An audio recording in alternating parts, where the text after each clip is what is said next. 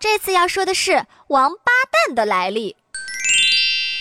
这个啊其实是民间一句骂人的话，实际上呢，这句话原来的面目是“望八端”。古代八端指的是孝、悌、忠、信、礼、义、廉、耻，此八端指的就是做人的根本。忘记了这八端，也就是忘记了做人的根本。